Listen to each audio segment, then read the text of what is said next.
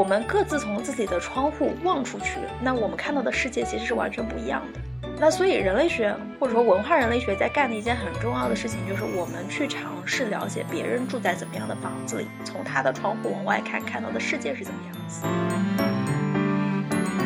好像当我们爱一个人的时候，他就应该超越种族、超越社会地位、超越你的日常生活，变成一种非常绝对真理的追求了。早期韩剧的套路都是一个特别贫穷但是美丽的女性，呃，和一个富二代的男性。那个有钱的男性不嫌弃这个女性的贫穷，好像很少有反过来的这样的情况。但是等到你迈向相亲市场的那一刻，你突然发现所有人被标注的是你的家庭背景、你的学历、你的长相等等这些完全不给予爱的一套体系。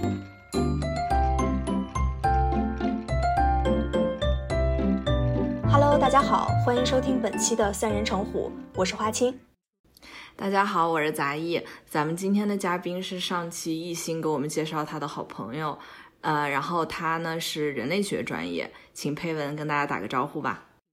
Hello，大家好，我是佩文，欢迎佩文，欢迎。我对人类学非常感兴趣。呃，对对对，我也是。嗯，呃，在我们跟这佩文。讨论我们这期聊一个什么主题的时候，他就提出了我们可以聊一个关于真爱的话题。是，不知道你是怎么想到这个话题的？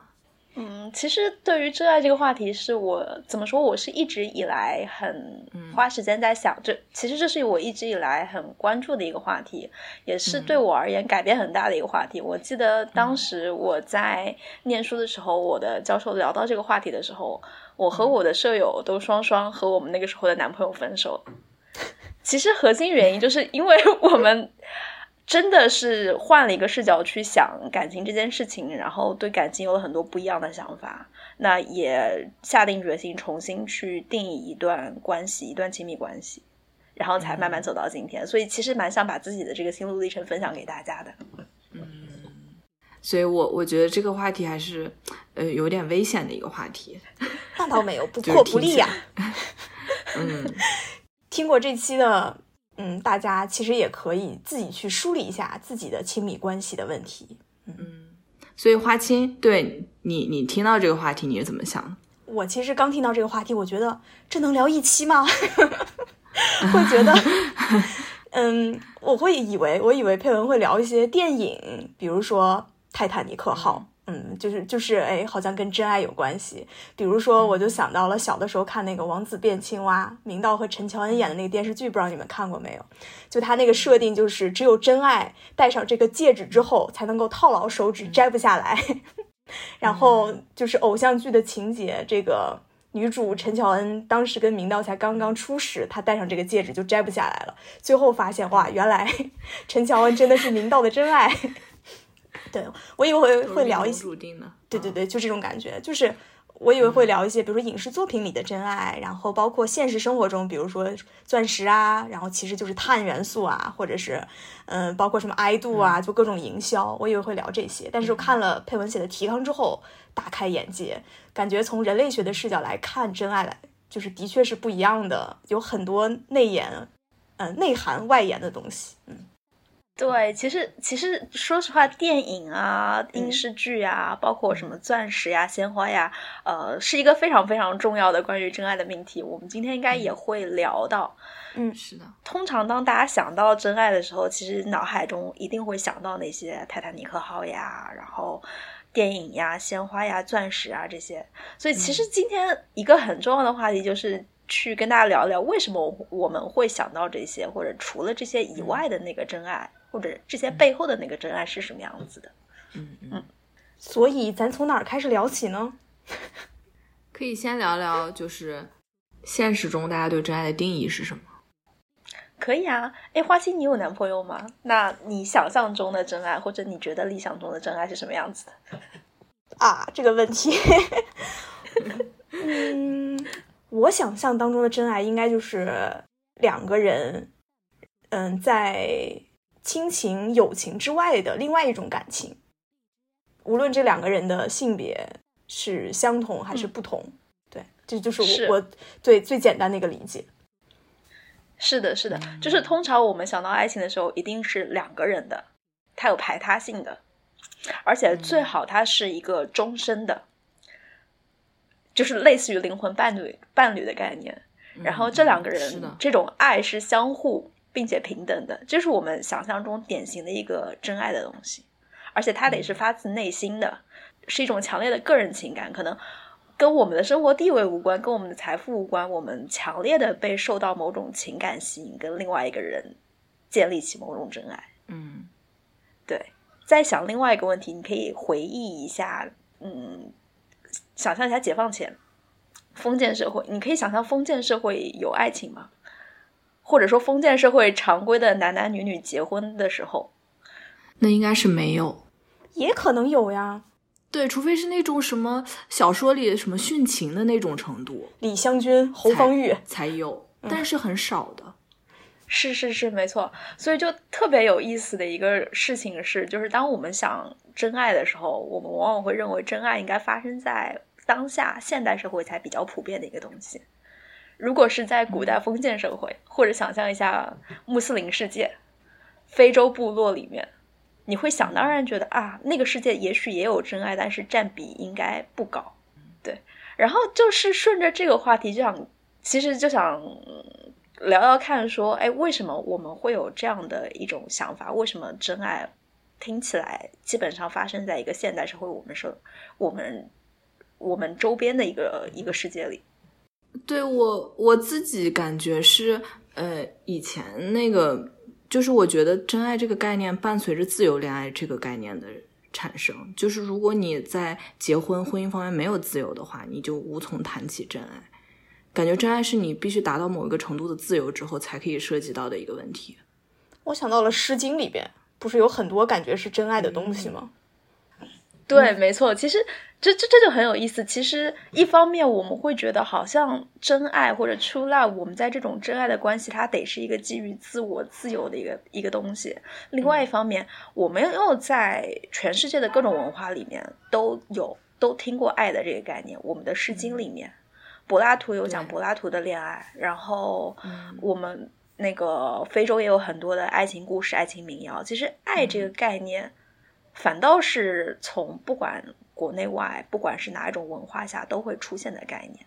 所以就回到刚刚开始的问题啊，就是为什么会聊到真爱，或者为什么我我们所谓用人类学的视角看真爱到底是在干嘛？其实很多人会问我说，人类学到底是在研究什么的？然后我想跟大家分享一个一个一开始我刚念这个专业，我的教授给我打的一个比方。他说：“我们可以想象，我们不同的人都生活在不同的房子里。有的人生活在平房，有的人生活在楼房。那我们各自从自己的窗户望望出去，那我们看到的世界其实是完全不一样的。那所以，人类学或者说文化人类学在干的一件很重要的事情，就是我们去尝试了解别人住在怎么样的房子里，从他的窗户往外看，看到的世界是怎么样子。嗯，那为什么要有这样的视角呢？其实是因为我们。”我们生活中有很多被我们认为想当然的概念，比如说真爱。我们平时不会去怀疑真爱到底是什么，也不会去想说，哎，真爱没准我还可以聊上一个小时的天。嗯。但是当我去思考说，哎，那在其他文化下，在古代有没有真爱？在穆斯林世界有没有真爱？在非洲原始部落里面有没有真爱的时候，我们就会去想，其实没准他们也有，没准只是他们对爱的理解跟我们对于爱的理解。的背后是不一样的。那我们去理解了他们怎么去看待爱，其实反过来可以帮我们去理解我们想当然认为的那个真爱背后到底有什么元素构成，嗯，它的来源是什么，然后又对我们的生活有怎么样的影响？嗯，所以，所以真爱这个概念是普遍性的吗？就在所有文化里都存在的吗？其实需要去拆分，爱这个概念应该是普遍性的。我们看到《诗经》里面在谈论爱，我们看到古典小说里面在谈论爱，就是用一个人对另外一个人的接近于无私的这种奉献或者强烈的情绪波动，一定是存在的，每个文化里都有。但是，你说真爱是不是一定是一对一的呢？真爱需不需要是一个终身的？那真爱是不是平等的？真爱是不是就无关于金钱，是一个纯粹的灵魂伴侣？那这一切其实都不一定，每个文化都有自己不一样的解释。甚至就是大家可以去想，这个西方的真爱这个概念，其实哪怕在西方社会，也并不是一个特别特别呃早期就出现的东西。如果我们去看真爱的缘起的话，其实你会回溯到新教宗教改革和浪漫主义思潮那个时代背景下，大家开始想说，哎，可能我们的婚姻并不只是家族与家族之间的关系，可能我们并不是以简简简单单为了为了生育而结婚，我们会想要把这种情感上的东西跟婚姻捆绑在一起。我既要婚姻，也需要一些呃浪漫化的个人感受。那这是当时的这个真爱这些概念慢慢被合理化，或者说慢慢被正确化的一个大的背景。其实如果再往前推，大家可以想象，在中世纪的欧洲，或者说在封建时期的中国，也许也有爱，但是大家不会觉得这种真爱是一个政治正确的东西。记不记得那个《红楼梦》里面，贾母甚至专门有一章去批驳说：“啊，哎，是的，那些才子佳人。”那些故事哦，嗯，是的，是的，是的，就是其实真爱也存在在那个故事里，贾宝玉跟林黛玉之间也有爱存在，但这个爱显然在他的视角下，并不是一个正面的或者理所当然被拥抱的一个东西，反而是我们在经历了呃浪漫主义思潮之后，真爱才变得慢慢变得政治正确了。另外一个大的背景就是好莱坞的诞生，那。大概从一九零二十世纪，大概从二十世纪开始，那好莱坞电影工业电影的发展，那越来越多，我们看到那些经经典电影里面都会有啊一个男主角和一个女主角两个人相爱，然后并且幸福的度过一生的这个范式才慢慢发展起来。那同时，这个时期其实也是一个全球化的时期，那很多国家开始去慢慢。去走上了媒体自由化的道路，那好莱坞电影被引进到了各个国家，那这样的一个真爱的范式才慢慢流行开来。那在这个视角下，我们才会发现，哦，真爱是一对一的，然后真爱是一个我们要常伴一生的、持续一生的情感的这个概念才会出来。并且在这个时期，我们才会开始认为说，一个男性跟一个女性建立起的这种亲密关系中间，真爱应该扮演一个核心地位。嗯，其实我还想说一个关于，就除了好莱坞电影，我感觉东亚的呃观众还比较受到韩剧的影响。我就想到，就是韩剧那些偶像剧的套路，到后来它就是已经发展到那种。都已经到了一种他无法再想出什么新的设定的情况下，出现了来自星星的你，就是你得和外国外星人谈恋爱了，然后才能够显示出你这个爱有多真，因为你甚至都跨了种族。然后还有那个之前那个特别火的那个呃爱的迫降，迫降，哦，知道你要讲这个。你得和朝鲜人谈恋爱了，就是 跨，就是就是我感觉他对于真爱的那个壁垒就已经越来越高了，门槛越来越高。嗯，是，嗯，是的，是的，是的。他为了显示你这个爱的热烈，他不得不筑起越来越高的墙。所以到现在韩韩剧就是在之前已经发展到了这样的阶段，才可以体现他这个真爱了。是的，是的。然后随着这个进程，其实会发现真爱越来越变成一种超越性的东西了。好像当我们爱一个人的时候，他就应该超越种族、超越社会地位、超越你的日常生活，变成一种非常绝对真理的追求了。嗯，而且与之相对的，你会发现，哎，如果现在还有人在说啊，我为了拜金而，我为了金钱而结婚，然后我结婚的时候，这是什么方双方父母门当户对，我们就会下意识有点看不起这样的关系，甚至觉得这种关系不够纯粹。宁愿坐在宝马上哭，也不愿意坐在自行车上笑。我也想到这个，被好多人唾弃。嗯，是，就是又反过来了，感觉又有一些走向另外一个极端一样。对，就是我们设定了一个关，在一段爱情或者浪漫关系里面，它最重要的东西现在是真爱，而不是别的东西。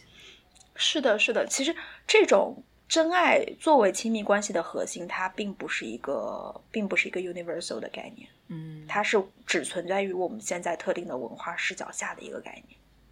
当我们聊到真爱的时候，我们常常会想到一些跟它相关的周边的概念，比如说钻石，比如说鲜花、玫瑰、情人节、烛光晚餐、蜜月旅行。其实这些围绕着真爱周边展开的这些概念，其也并不是一个全世界都通用的。它也也是，其实也是伴随着呃整个真爱的概念传播，然后再被资本所利用，所慢慢营造出来的这样一个真爱的故事。我感觉你说的这些几乎所有概念都来自于西方，就是是啊，我甚至想不出来有那任何一个概念是来自于我们中国。任何一个概念，就是鲜花、钻石、烛光晚餐之类，同心结，这所有都是。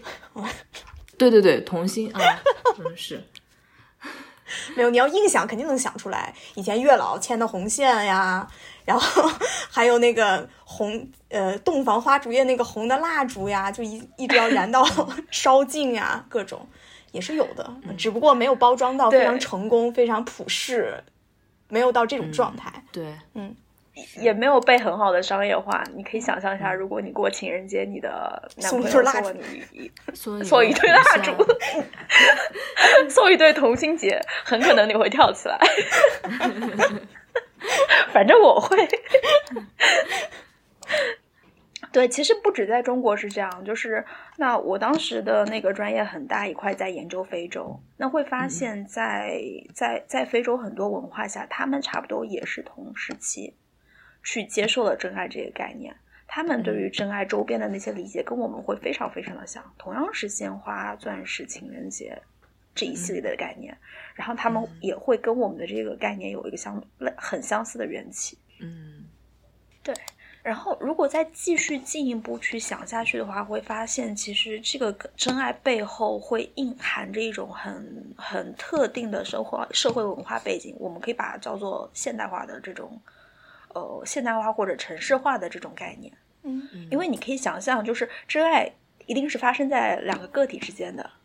你很难想象一个大家族跟另外一个大家族其中的两个人发生朱丽叶，呃，罗密欧和朱丽叶，对不对？但是他们一定要离开他们的家族，对，去建立一个新的家庭。呃，所以当我们在聊真爱的时候，其实隐含了我们应该去建立一个核心家庭，男主人、女主人和他们的亲生子女的这样一个构成，而不是传统的这种大家族式的构成。嗯。那在这个概念下，其实也可以一个另外一个很有意思的事情，就是现代社会我们经常会我们经常会把这种核心家庭的占比或者数量用来衡衡量一个社会到底是不是足够的现代化。所以其实可以理解为，就是真爱其实往往是要发生在一个现代社会里的，或者说只有在这种现代社会里的行为范式，这种核心家庭范式才会把被我们认为或者被我们定义成真爱。然后再来，你会发现真爱其实不只是跟这个核心家庭有关，它还和一些特定的行为有关。你你要两个人相爱的话，你们就需要去有一些浪漫的行为，嗯，有一些脱离日常生活的，比如说我我们一起去赏花赏月，一起去旅行，秋香，一起，嗯，对，一起去去可能去吃一些 fine dinner，你会有跟特定的这种。休闲的行为相关，有一种仪式感。嗯，对，仪式感。人就是一直每天在一起种田，男耕女织呢。对，嗯，那个叫过日子。嗯，对。但但我们女生很经常会说啊，我希望男生浪漫一点，我希望他不是一个理工科宅男，我希望我们能经常出去，他能给到我一些仪式感。很多人会有这样的一个期待，嗯，其实这些所谓的仪式感是某种很特别的生活方式，它需要你有一定的经济基础，需要你有一定的空闲，或者说它是一个很典型的中产阶级，甚至带有一点点精英属性的生活方式，或者起码当我们去幻想真爱的时候，幻想我跟我未来一半去建立起一个真爱的关系的时候，我们不会想我们俩天天在出租屋里。被隔离在家，天天做饭或者天天种田，男耕女织，这不会是我们的幻想。可这不也也可以是真爱呀？为什么不能呢？嗯，我觉得也有一种平淡如水的真爱。对呀，是张无忌给赵敏画眉。对，就是当我们去反思的时候，确确实实，为什么真爱一定要有跟这种特定的生活方式相关的？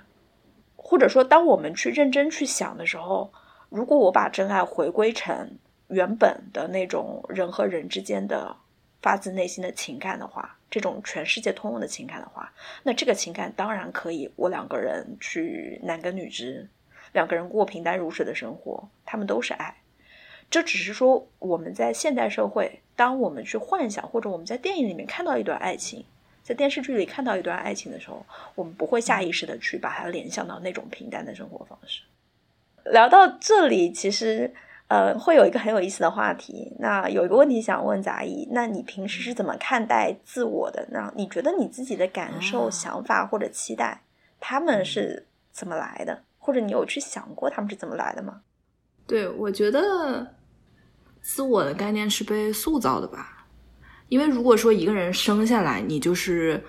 好比你就是那个丛林里那个狼孩儿，就是你没有受到任何人类社会的熏陶，我觉得你是没有这样一个自我，或者是没有一个很明晰的这些关于人类社会很多概念的一个定义的。就如果你说我这个自我所谓就是对于社会很多一些概念的看法的话，这应该是被塑造成的吧？就是你接受了很多别人的想法之后，你认为可能是你自己的想法，或者我们这个概念更广一点，我们的情感、情绪，或者说你期待的这些东西，呃，就是你期待什么？我觉得这应该是有一部分天生，也有一部分被塑造。我认为是，对。其实，其实从这个视角下就会很有意思，就是聊到人类学一个很重要的概念，叫呃，intersubjectivity。翻译成中文是自我坚信。嗯，为什么会有这个概念？是因为当我们不去仔细想这个问题的时候，呃，我们会认为我的想法或者我的这个时候的感受、我的情感是一个很自我的东西。呃，或者我这个时候很难过，我想哭，或者我很喜欢一个人，我有一个很强烈的情绪，会很自然把它理解成一个自我的东西。但其实我们去想，呃，如果连像真爱。这种呃，跟情绪或者说跟个人感情高度连接的概念背后都有这么复杂或者这么大的一套社会文化背景的话，它会推导出一个结论，就是我们自己的那个自我很可能并不纯粹是自我。就像刚刚杂艺说的，我如果离开了我的这个社会，离开了我的文化语境，离开了我从小被被培养的那些，或者我。相信的那些符号和概念的话，其实是没有一个所谓自我的。但同时，是不是意味着我的概念不存在呢？其实不是，因为我作为一个个体，还是有很强烈的情绪跟感受。我我遇到我爱的人，我一样很希望跟他能够生活在一起，建立亲密关系。嗯，所以我们会用一个叫自我坚信的这个概念来描述。它一方面是来自于你自己的主体性，另外一方面就是来自于我们周围。很多，不包括我们周围的物体，包括我们的环境，包括我们的社会文化所交织而成的那个东西。所以，其实就像你刚才说的，钻石啊、鲜花呀，然后各种浪漫的东西，是这个商业社会是资本加在真爱这个概念上的吗？应该是为了卖东西吧。嗯，对，应该是 没有错。甚至我读过最夸张的一个说法，就是有那种从事营销的。鼻祖他会直接承认真爱这个概念就是我营造出来的，就是我为了卖东西卖出来的。其实不只是这些，如果我我放开聊更远一点的话，很多我们现在认为的概念都是被资本去创造出来的。插播一个有意思的小话题，大家知不知道圣诞节其实是可口可乐公司弄出来的？不知道，我以为这是一个宗教概念。对呀，不是，并并不是，并不是。其实圣诞节的起源是以前在弗拉芒地区，就是现在比利时、荷兰一带的圣尼古拉斯节，那是一个宗教节日。后来被可口可乐公司去发现这个商机之后，去加以包装。那那个圣诞老人的形象是借鉴了借鉴了圣尼古拉斯节里面的那个圣尼古拉斯的形象。啊，变成了一个红色的穿圣诞帽的老爷爷，然后拉着雪橇给小朋友送礼物。那整个这一套的符号，包括说圣诞节就应该要送礼物这件事情，对，送礼物我觉得这有点奇怪。对，都是被后来被资本去营销起来的。国内学的也很起飞起啊，双十一、六幺八，然后现在三八女王节，嗯，二幺四肯定情人节，然后还有各种母亲节，嗯，还有什么节？反正就是各个电商平台都在造节，包括喜马拉雅它也造节，一二三读书什么知识付费的一个节日，就是就是为了各种卖东西、卖卖不一样的东西，然后去做一些节日的营销。就现在感觉一过一个节就必须得买东西，必须得送东西一样。嗯，因为他感觉你的情绪需要一个具象化的东西，就是买点什么。是的，我们回到真爱也是，就是你表达爱，那我我怎么相信对方是爱我的呢？不管是从爱的发起方还是爱的接收方，你你得都要有一套符号，嗯，你们俩都能识别的符号，才能够去传达爱情。如果送一颗同心结。就显得不是很重视啊，就很有意思。就是一方面，这是我们两个人之间的情感；另外一方面，所有的这些符号，你去想，大概率他们背后都有一系列的资本在。那如果再去扯得远一点啊，其实其实围绕着真爱展开的这些这些符号，并不仅仅是我们用来表达爱意的这些钻石、鲜花这些，还有一些。可能看起来不那么直接相关，但其实其实也有关系。比如说，我们女生为了约会，我们要穿衣打扮，然后我们要要买化妆品，要买一些饰品，然后我们去 po 朋友圈的时候，我们要修图，然后要去把我们平时的那种生活方式打造出来，要看起来我是一个有情趣的、有兴趣爱好的、有过得还不错的这样的。一一整套的形象，其实这套形象也会跟真爱联系起来。这咋联系呢？你想象一下，通常就是在一个征婚网站或者恋爱网站的时候，男生跟女生都怎么介绍自己？嗯，陌上花开。嗯，对，比如说陌上花开，就是那种都是什么自己特别会做饭，特别热爱旅行，然后特别特别爱培养自我。然后我们看到的男生是，呃，收入年薪多少多少万，长得还不能太丑，然后最好还有那个有一些健身的爱好。其实这些我们在婚恋市场上看到的很经典的，呃，男性跟女性自我介绍的方式，其实我们也可以理解为它是一个广义上的围绕着围绕着真爱这个概念而展开的一系列的符号。而这些符号，嗯，不管是关于收入的呀，关于旅游呀，自我培养啊，其实它是一个跟社会阶层或者经济水平很高度相关的东西。所以你会发现一个很很很有意思的事情，就是虽然好像一开始我们聊真爱的时候，我们会觉得真爱是一个脱离于物质的平等的一个东西，就是不论贫富贵贱，我都爱着你的一个东西。但其实，在实践的过程中，我们还是会给他去投射一个更高阶层的想象，在它并不是一个真正的平等的东西。我想到那些偶像剧，基本上早期韩剧的套路都是一个特别贫穷但是美丽的女性和一个富二代，然后那个富二代不嫌呃和一个富二代的男性。那个有钱的男性不嫌弃这个女性的贫穷，好像很少有反过来的这样的情况。是是的，是的，是的，就特别有意思。就是我们在真爱里面，对不管对男性还是女性，都有一个很固定的、很固定的刻板印象，或者很很固定的一个想象模式。这也是就是女权主义很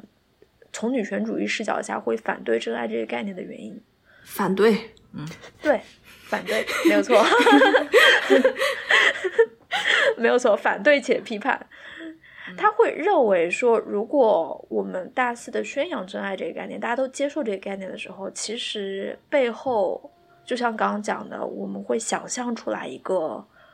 有权有钱、的富家男性，嗯，他得功成名就，他要很有能力，能养活自己的妻儿。那同时，我们还会想象一个貌美的，可能稍微贫穷一些的女性，然后这个女性还需要很善良，然后她很可能还需要会需要去为爱做某种牺牺牲，比如说为了这个爱情，我我选择跟随男方去离开我自己的原生家庭，跟他一起生活。或者说，为了男方，我要呃去扮演一些特定的社社社会角色，我得呃能照顾他的起居，要跟他一起去养育孩子等等。就是其实因为这个概念背后会潜意识连接一些对性别的固有印象，甚至在这个爱情的语境下，女性的牺牲或者女性去迁就、去跟随男性的这个动作。被爱而合理化了，我们不再觉得它有什么问题，因为我们把爱放在一个很高的位置，为爱去牺牲，或者说为了爱而放弃一些东西，变得天经地义。但你很少会在一个会会在一个电视剧或电影里面去看到一个男性为了爱情而选择在家照顾家庭。我我感觉我并不赞同所有的观点，说实话。请说出你反对意见，我来作为法官。啊，嗯，就是我我我我是在想，因为我我觉得这个男女的这个性别分工的这种刻板印象，它不是来自于真爱这个概念塑造的，而是一种传统的思维模式的影响。是真爱在某种程度上，我觉得甚至是解放了这个呃刻板印象，因为因为真爱是在。在有一定自由的情况下才出现的，就是你，呃，你在传统社会里面，你会更加觉得女性是处于一个弱势地位，然后什么必须女主内，然后男主外这种。但是随着自由概念以及真爱这个概念的发展，你会更觉得两个人如果是真爱的话，必须是平等的，在精神上至少是平等的。所以我觉得他在某种程度上，其实他是解放了这种刻板印象，只不过是我们还没有进化到那一天，说我们完全可以达到一种平等。我们现在是处于一个中间的状态，就是我们处于传统和完全的自由之间。佩文有什么观点吗？有，我非常，我我非常，我非常非常非常同意那个杂一刚的观点。嗯，对，其实这个就聊到了我下一个想说的话题，就是其实对女权主义的这个视角，我们忽略了一个很重要的东西，就是人在这个过程中的主体性，就是。虽然看起来说真爱给了男性跟女性的一个不那么合理的刻板印象，但事实上还是有非常非常多的女性去拥抱真爱。为什么会有这个原因？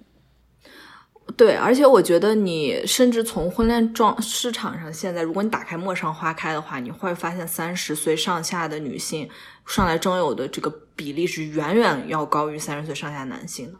就你会就是有这个疑问，为什么会这样？然后，如果你去读他们那些文章，你会发现这些女性往往对真爱有更大的渴求。就她认为，她如果走进一段婚姻关系，她必须有是必须有爱情作为保障的，而似乎对于男性来说并不是这样的。对，没错，没错。所以，就是从这个视角，其实也可以反思，呃，刚刚提到的所谓女权视视角到底是不是对的？因为事实上，我们真的看到女性更喜欢或者更向往。拥有爱情，那聊到这里，就是想跟大家去举一个非洲肯尼亚的案例。它这个案例其实跟中国的社会有点像，只不过比我们更极端。那它大概是在肯尼亚，差不多是一九九零年，呃，上个世纪九十年代的时候，开始了媒体自由化。那一系列关于爱情的这种电影也好，电视剧也好，那开始在那个社会广泛去流行了。嗯。那去看那他们那会儿的电视剧就会很有意思，你会发现他们的这种主角哈，一般都来自于精英家庭，呃都不会缺钱，然后通常都是律师啊或者医生呀这样的角色。那通常他们都生活在一个核心家庭，就是夫妻双方和自己的亲生子女的这样一个背景下，但其实，在那个年代的肯尼亚，其实这并不是一个常见的家庭情况。这个时候，其实这样的这样的真爱的题材的电视剧吸引了一大批的女性，你就会去想说，哎，难道这些女性她们不知道这些演出来的东西跟他们的生活并不一样吗，其实她们都知道，所以他们是一种很矛盾的心态在看这个事情。那一方面他知道说，呃，电视剧是西方的，是脱离他们现实社会的，但另外一方面，其实他们又会向往或者说想要这个电视剧里营造出来，给他们营造出来的这种带有真爱的关系。进一步回答为什么，就是针对这一块是专门有去研究的。当时研究者去采访或者说跟这批人生活在一起之后，就会发现一个很有意思的结论。呃，这批年轻女性，她们去看这些电视剧，这些看待这些爱情，其实恰恰是因为这些爱情给了她们一种可能性，一种也许可以生活在西方范式里面更有钱、更精英化的家庭里面。去拥有一种平等关系的可能性，就像刚杂艺说的，虽然真爱似乎还隐含了某种不平等，但是相比于以前的那种，呃，在呃氏族社会里面的这种可能，甚至有一些同婚呀，或者是有一些包办婚姻在的这个家庭体系里面，真爱起码意味着意味着独立。意味着个人主义，意味着是摆脱那种传统的氏族和家庭的影响，而且它也营造出了一种精神上的平等。不管这个平等到底是不是真的，不管物质上是不是真的平等，但起码在这个范式里，我们会认为男性跟女性起码在精神上和情感上是对等的。现在国产剧不也是这样吗？不要说肯尼亚呀，其实国产的这些言情剧本也一样呀。塑造了一些架空的故事，然后感觉男女主每天不用工作，天天谈恋爱，照样有很高的收入，然后可以住很好的房子。嗯，好像听起来就是描述这个肯尼亚的电视剧，就像在描述当下的国产电视剧一样，非常的悬浮而不真实。只是说我们现在的社会跟我们的那个传统的封建社会之间的对立感，没有他们看起来那么强烈，但其实这种对立感也是存在的。我会觉得他们的那个状态是我们现在的这个状态的一个放大化。嗯，就是我感觉，嗯，刚刚我们上面聊到的关于真爱的概念，我觉得已经有一点就是，它已经不是纯粹的那种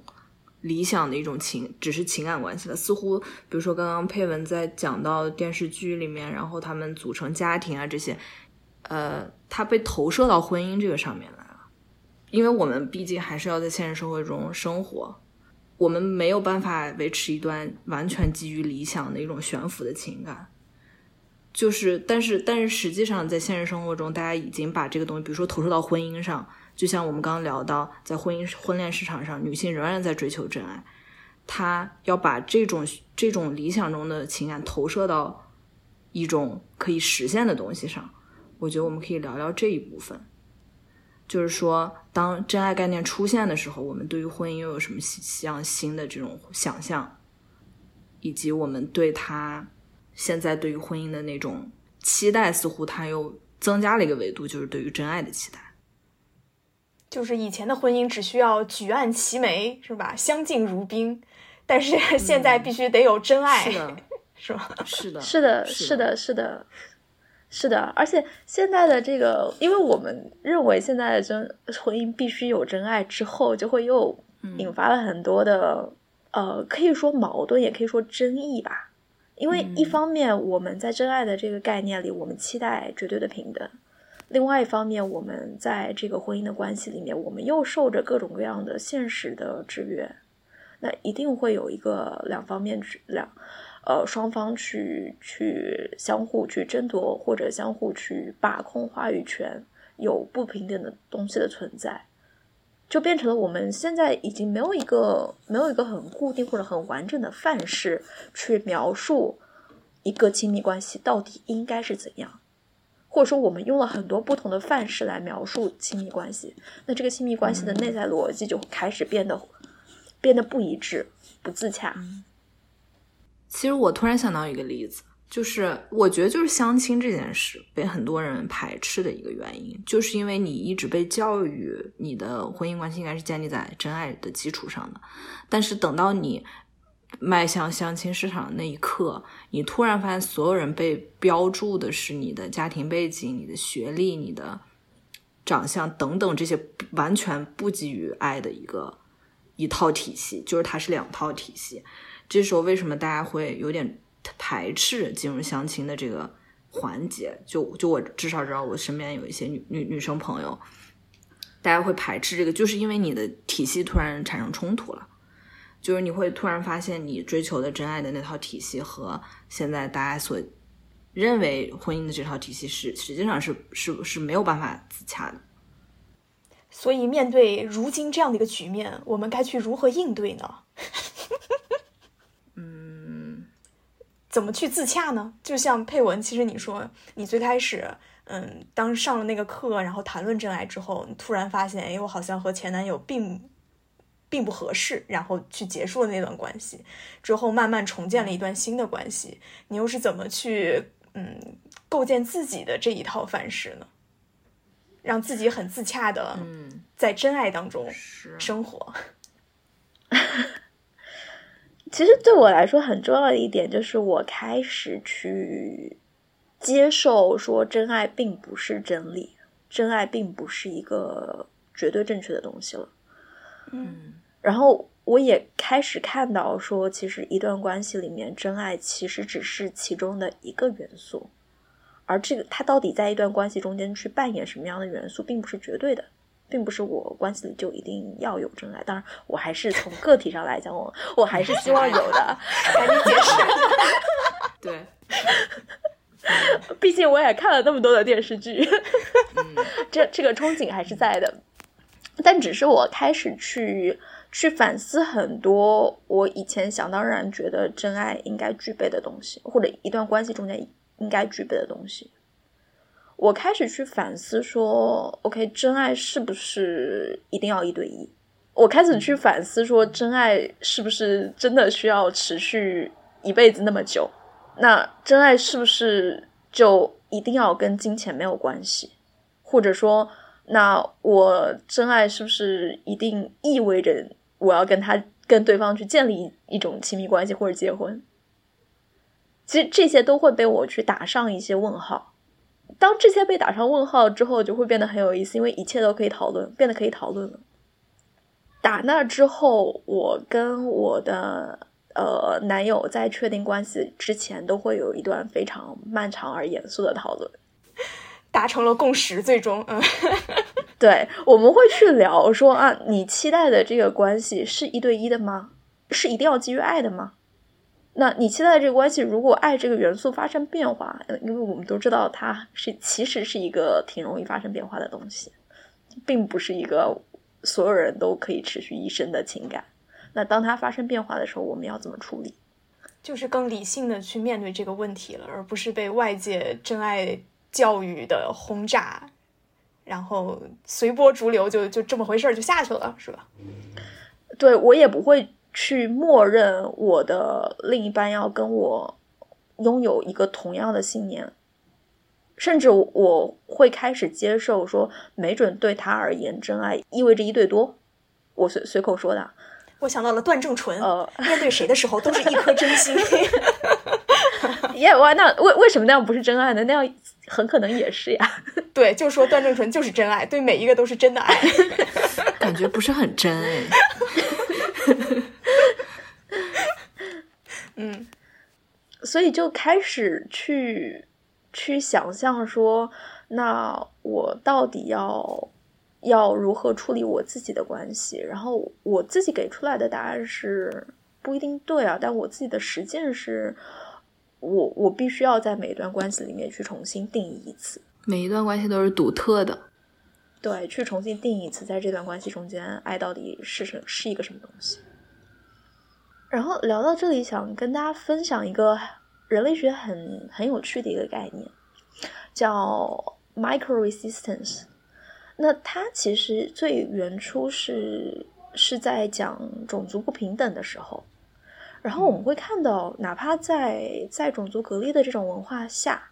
被压迫的一方也会有一些很日常的行为来反对这种不平等。嗯，呃，我举个例子，很可能是我编一个民谣去讽刺我的老板，嗯，或者说是我可能对现实社会的一些小小的破坏。那其实这一系一系列的行动都是在挑战，或者说是在重构我们所处的这个社会里面的这些习以为常或者被当做理所理所当然的东西。所以其实并不是说我们目前这个社会被定义出来的真爱及其一系列周边的概念都是不可以被改变和不可以被挑战的。或者说，我们其实，在实践每一段关系的时候，都是去定义或者重构这样的一个文化概念。是的，呃，其实之前所有的童话故事里面，公主最后，比如说必须要被一个王子亲吻，然后他才可以醒来。但是，但是在前几年，呃，迪士尼那个《冰雪奇缘》里面，那个王子。应该是那个那个男主角去亲吻那个女性之后，他并没有打破他的冰雪魔法，但最后是他的姐妹 去帮助他，就是用真爱，就是用他们俩之间的姐妹之间的那种真爱打破了那个魔法。其实从那是也是迪士尼的一个转折吧，但它背后其实是整个社会的转向。就大家可能觉得以前的所谓的这种男女之间的这种真爱，也许它有时候它是。所有人营造的一种幻想，它的力量没有那么强大。嗯，对，Ghost help girls。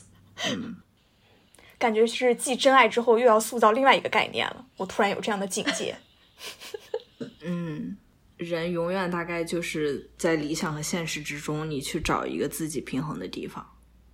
就大概你很难完全的在现实社会做一个理想的人，你大概也没法接受自己去走那套特别现实化的道路。所以你就是在中间找一个平衡点。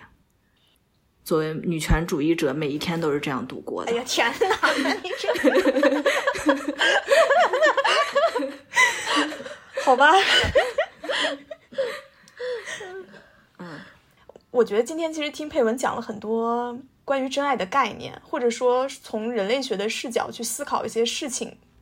的一些，嗯，一些角度吧。就是有的时候，其实面对很多司空见惯的概念，一些事情，我好像没有想过那么多。但是聊完今天之后，我会觉得，哦，好像其实还可以从不同的视角去想，或者是多问几个为什么。就这个概念的背后，可能还有很多东西值得去思考。就是去问那些大家都觉得习以为常的问题，其实是最有意思的。这是人类学的 在做的事情吗？是呀，哲学啊，人类学都是在做这样的事情。是呀，是呀，是呀，这是最根本上在做的事情。好的，那看来今天是初窥人类学的大门，后面还要靠我们自己向前走。我们每个人也是人类学范本的一部分。嗯，好的，好的。那今天谢谢佩文跟我们分享这些有趣的概念和一些。新鲜的观点，嗯，好的，那我们今天节目就到这里，也感谢大家的收听。如果喜欢我们的节目，欢迎点击订阅或者关注我们的微博和微信公众号“三人成虎 FM”。感谢大家，这期节目就到这里，拜拜，拜拜，拜拜。